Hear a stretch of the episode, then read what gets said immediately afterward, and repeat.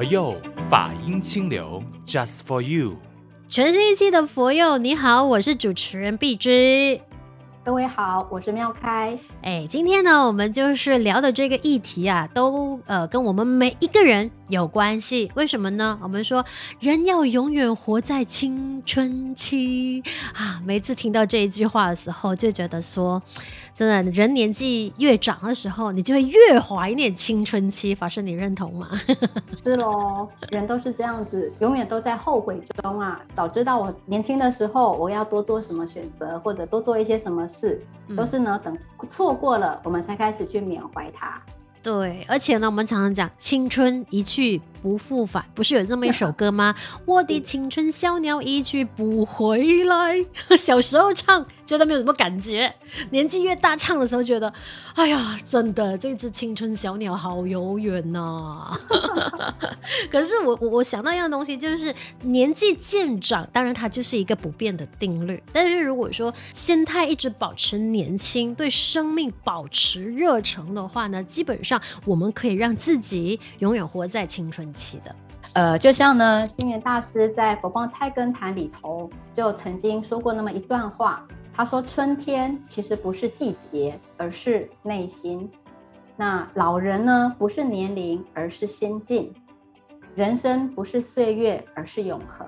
所以从这一段话里头啊，其实他也在告诉我们，一般我们都认为老人也好，年轻人也好，好像我们都是用年龄来去界定它、衡量它。”但是呢，不管你是老人也好，年轻也好，最重要的就是我们的心境到底够不够年轻。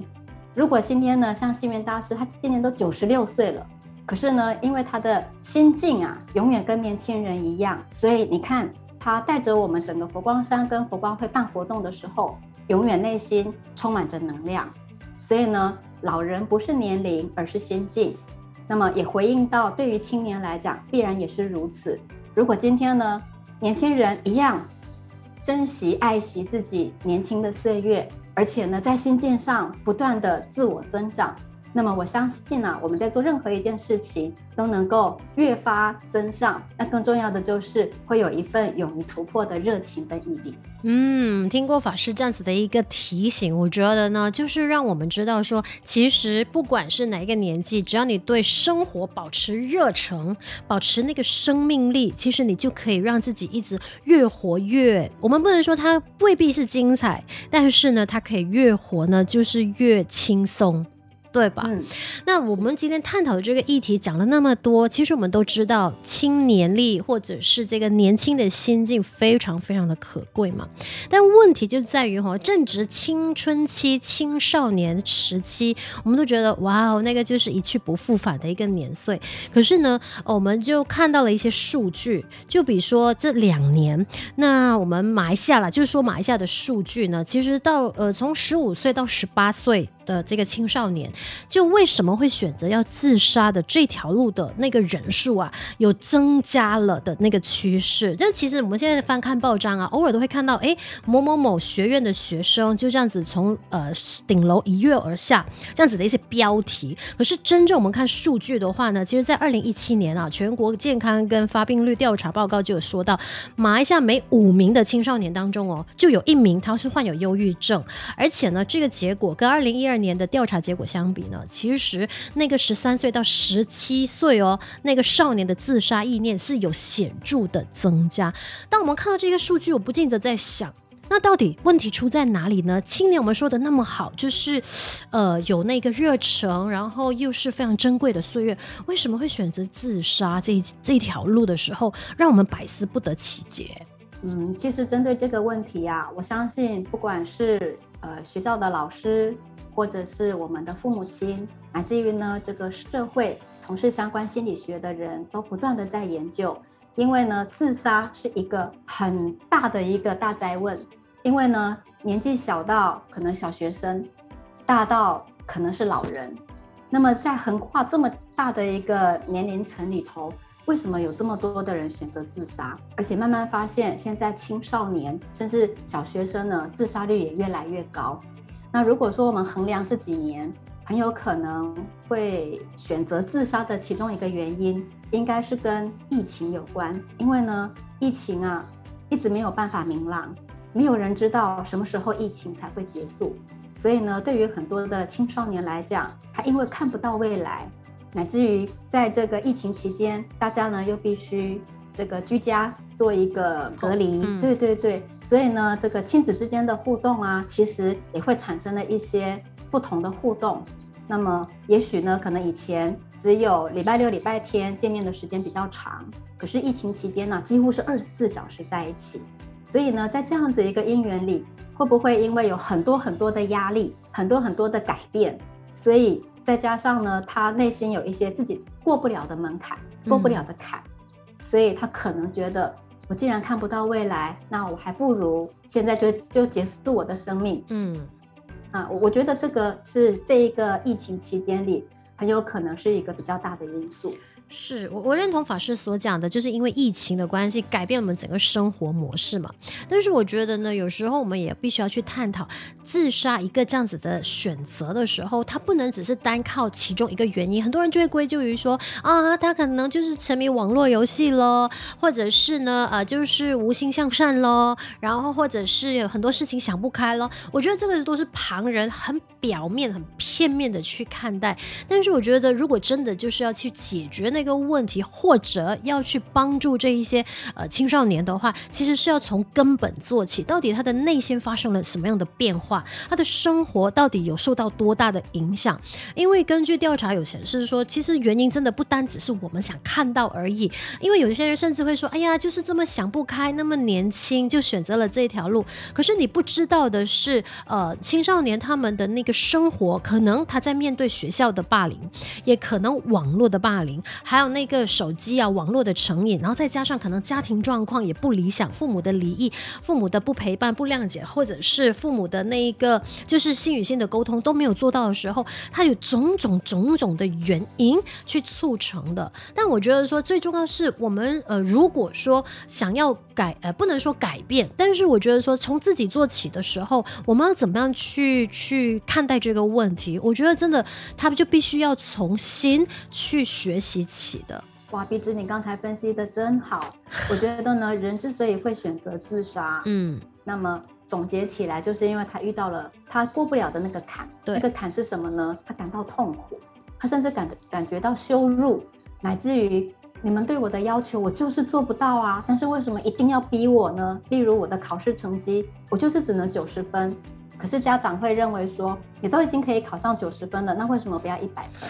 那很有可能这个十分的差距。其实对他来讲，已经是他最大最大的极限。就好比说，有些人就是因为长时间相处在一起了嘛，那就会开始看很多事情不顺眼。因为毕竟我们都忘记了，相处久了，我们就会认定，哎，他必须要跟着我的模式、我的节奏来做事情、来过生活。那这些父母都是这样子，很多的父母都会说，这个孩子不听话，那个孩子就是怎么都一直忤逆我这样子。其实他不是不听你的话，而是你有没有想起他？其实就是一个个体在生活，他虽然是你生出来的，但问题就在于他有他要的人生。你平时都不管的话，你突然间要来管他，他怎么受得了？所以我们常常就会忘记了这件事情，忘记就是如果说以亲子关系来讲的话，我们父母都忘了说要把孩子当成是一个个体。个体来尊重的时候呢，我觉得我们就会呃，凡事自以为是。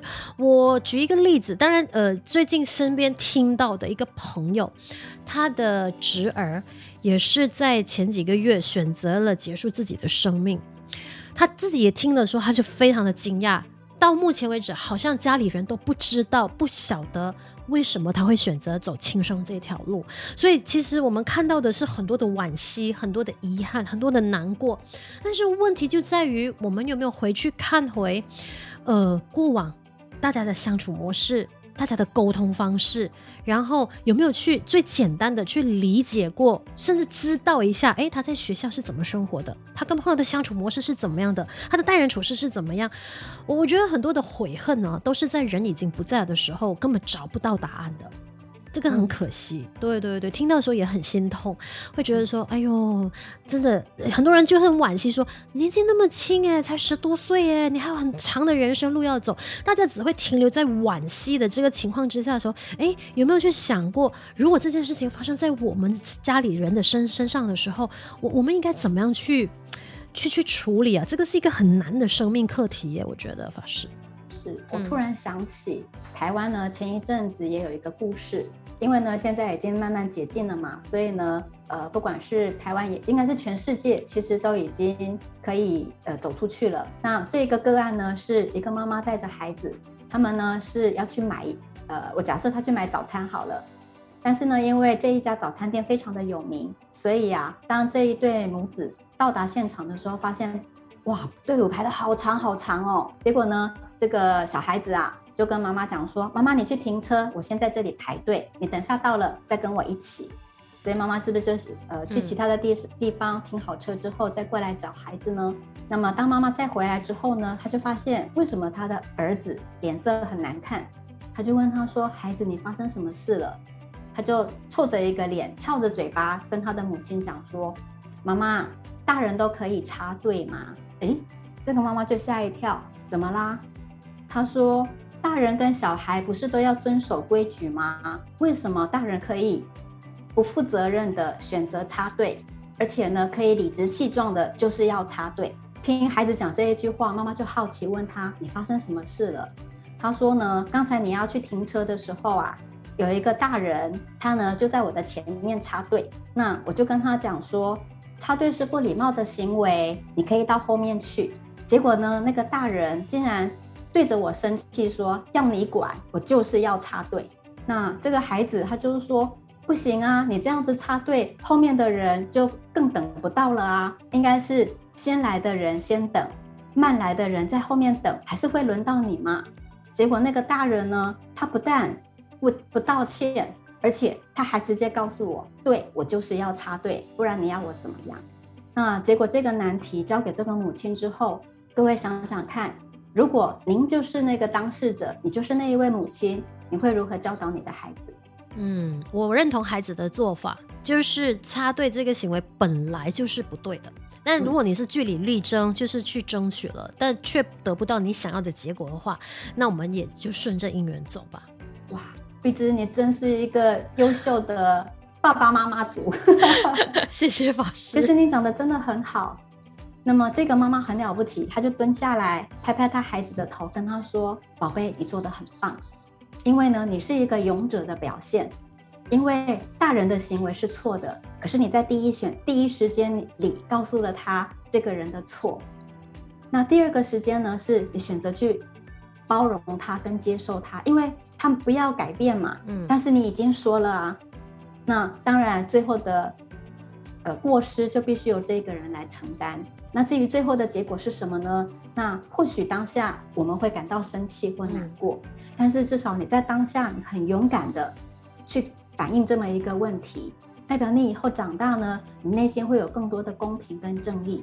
但是无论如何，你心中多了一份包容跟尊重，就可以让事情变得人际之间会更缓和、更和谐。嗯，我我觉得法师举的这个例子，其实也是看到了，呃，父母的教育非常的重要，身教言教嘛。如果说父母刚才呃刚才的那个妈妈的例子的话，他他采用的可能就是骂孩子，觉得说你怎么那么那么没礼貌，还是什么之类的话，很可能整个的局面就会倒转回来了。孩子的成长过程当中，他很可能也会学习到，原来我看到不公不义的事情的时候，我是必须选择吭声。如果我去骂人，呃不，如果我去讲道理的话，反而我我会被呃被被打压。那我我选择就晋升，就不说了。所以现在也反映出了这个时代，其实很多呃。就是父母会自以为自己的那一那套教育模式是对的时候呢，就会忽略了孩子的那个真正的想法跟尊重。对，当然我觉得说大前提也要是看那个行为是所谓的正确还是不正确啦。那我我觉得说沟通，它还是处在一个非常呃关键的一个一个一个议题上面。那如果说父母都不沟通，什么都用打骂的话，久了之后孩子一定是不想要再继续沟通，因为我沟通我就被打骂嘛。那换言之，如果事情真的我们讲的发生了的时候，父母在追究或者是懊悔的时候，他是真真的找不到找不到那个原因的，因为没有人会愿意承认自己有过失。所以回归到自杀这样一个议题哦，其实呢，我们应该是防范于未然。对，如果说今天爸爸妈妈在跟孩子互动的过程里，能够多。关心一下孩子跟平常不一样的地方，甚至呢，常常能够聆听孩子们的心声，其实可以解决很多孩子们遇到的困难，那么就不会酝酿到最后，他可能只有选择自杀。对对对，因为这条路真的是一个非常难的选择来的。我觉得说，哎，你有勇气面对你的生活，你有勇气选择自杀，为什么你没有勇气选择面对生活？这个是我们后人常常就是活生生的人会问的一个问题。但问题就是，他冰冻三尺，非一日之寒。他不可能在当下喜欢就选择的嘛，所以我觉得说，我们从心一直强调的说，从根本做起的话，那就是说，我们常讲的，他的学习除了是父母的陪伴之外，我觉得说，让他接触到呃正面的教育，那个是非常。非常重要的一个一个选择来的，就好比说我们常讲，哎，入佛门的孩子不不变坏，学佛的孩子不变坏。常常很多家长都会说，那我也非常的认同，因为我自己本身也是学佛的孩子。凡是有了信仰的力量，我我觉得那个再大的困难，对，可能真的很难走过的时候，但是我们深信知道说，哎。有信仰的力量的时候，它就是一个一个指路明灯。我始终相信，他即便说可能不不能一下子就跳过，他肯定不是，但很可能说身边就会有善知识的出现，我们所谓的贵人。那善知识的出现的话，你就知道说，哎，那个很可能就是你的那一个指路明灯。因为我们常讲的方法千万种，就看你选择哪一种。确实，刚刚提到这个信仰的力量哦。嗯、如果呢，今天孩子能够从小啊就可以接触佛教，我觉得最重要的就是他内心可以根深蒂固的种下一个很重要的观念，叫做因果。嗯，如是因，如是果啊。如果呢，今天孩子能够明辨是非，能够有这样子的一个因果概念，那么我相信他做任何一件事情之前，他都会三思而行。为什么？因为他知道我现在做好事，我未来就可以得善报。那同样的，我现在做坏事，我必然得恶报。那也因为他有这样子的一个善恶分明，还有因果的概念，嗯、所以他在做每一件事情之前，他都会先问自己。那么在问自己的当下，不就跟自我做沟通了吗？那如果他自己在没有办法解决的时候，必然可以去寻求父母，或者是寻求朋友、学校的老师跟朋友。嗯、对，那么在这样一个过程里。因为大家的帮助跟大家的陪伴，我相信可以在很短的时间内解决一些问题。所以，这个信仰的力量最重要的就是要让他能够很清楚的知道我要如何扮演我自己生命中的主人。对那么，信仰的一个力量就自然能够从内心发自产生之后呢，那么我相信，如果真的有过不了的坎。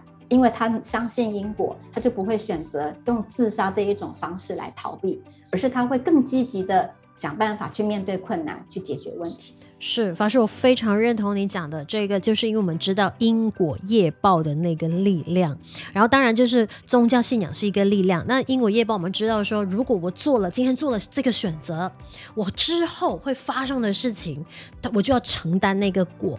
但很多人就会说，哎呀，自杀这一条路就是你你人走了，那呃后面的事情就不用你承担的。你忘记了佛教里面我们说业报。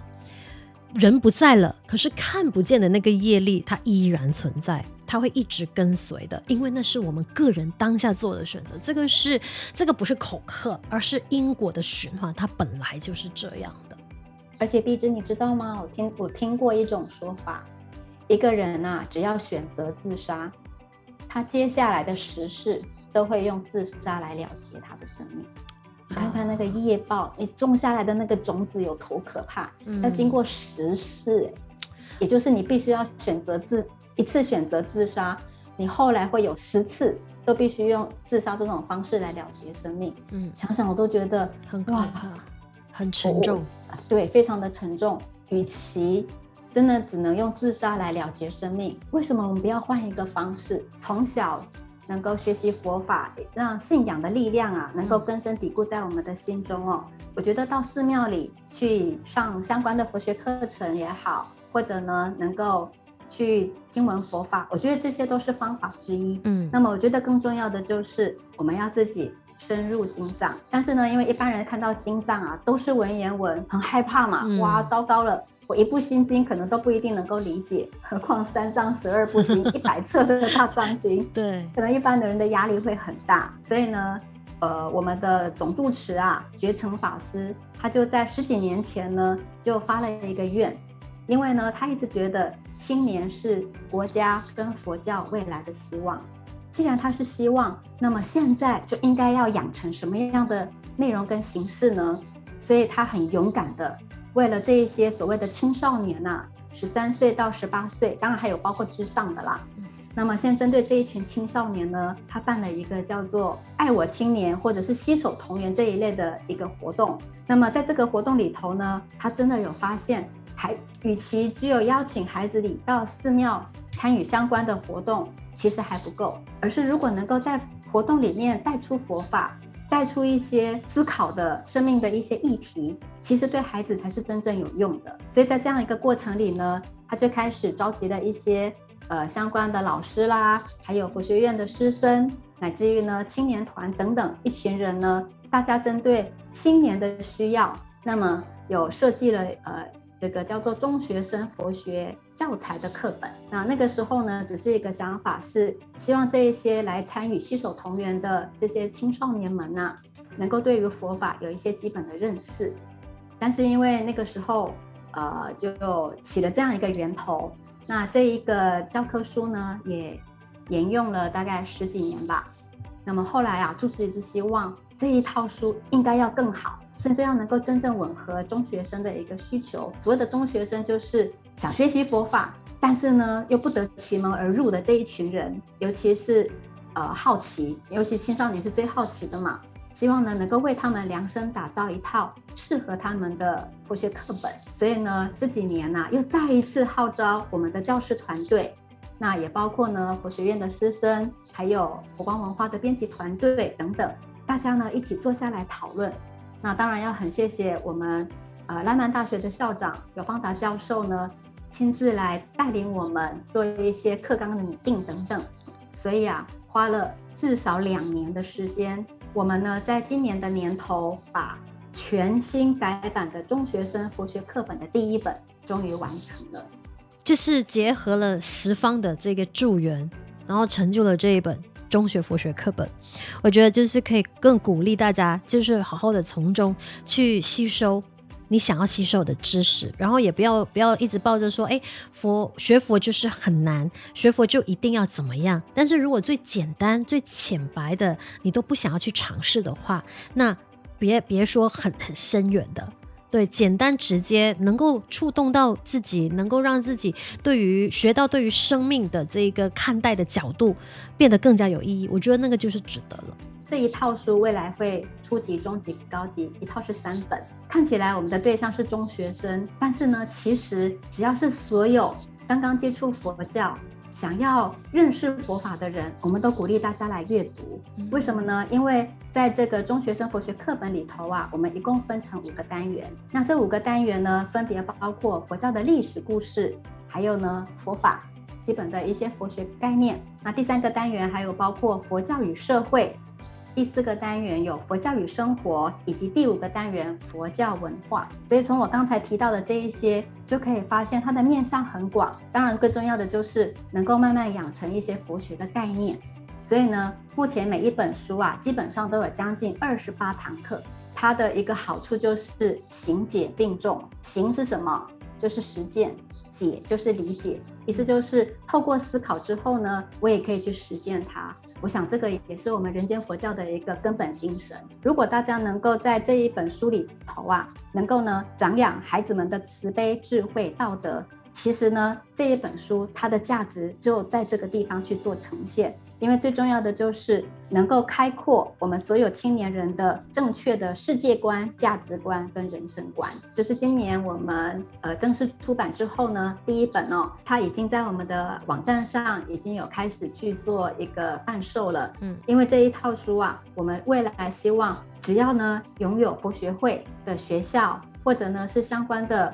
这个佛教的组织团体，嗯、我们都欢迎大家能够呃一起呢来跟我们做一个申请，因为呃住持的心愿是结合整个马来西亚佛光山的因缘、佛光会的因缘，当然还有包括我们马佛光文化的因缘呢，一起来支援大家。所谓的支援是什么呢？呃，来申请，那么我们呢可以让大家带回去，让孩子们一起来阅读。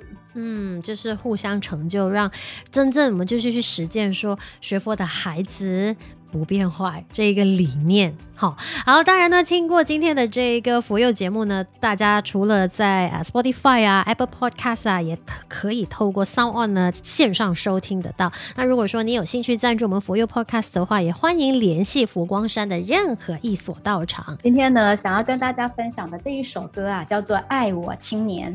那这一首歌呢，它最特别的地方就是这一首歌的词跟曲都是由我们马来西亚佛光青年总团的青年自己呢作词跟填曲完成的一首歌哦。那这一首歌它的歌名叫做《爱我青年》，所有的青年呢能够把佛教未来的发展扛在我们的肩膀上，希望呢透过青年的光跟热，把佛法传播出去。一起呢来学习佛法，活用佛法。有一天呢，佛法能够成为我们每一个人心中的一盏明灯。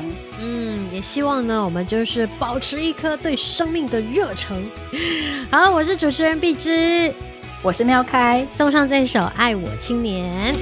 把世界做成我的跑道，启程点上，听风的呼啸，记忆中的一次感动。让我迎面向前，用生命追寻佛陀法迹，用佛光普照山河大地，赤诚岁月燃放光热，无悔于人世间。爱我青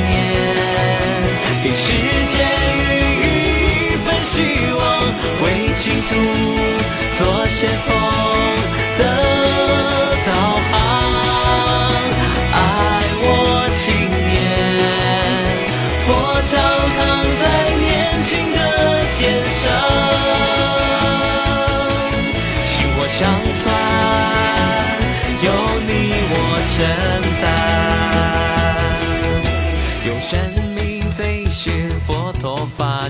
用佛光普照山河大地。赤诚岁月燃放光热，无悔于人世间。爱我青年，给世界予以一份希望，为净土做先锋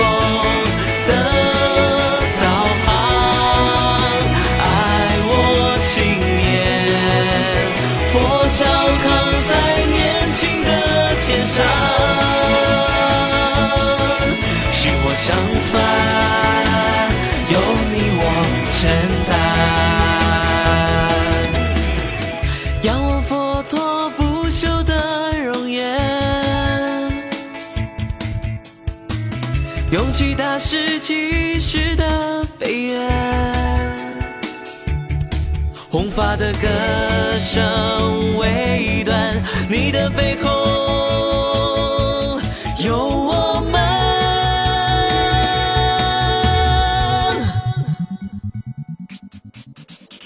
爱我青年，给世界予以一份希望，为净土。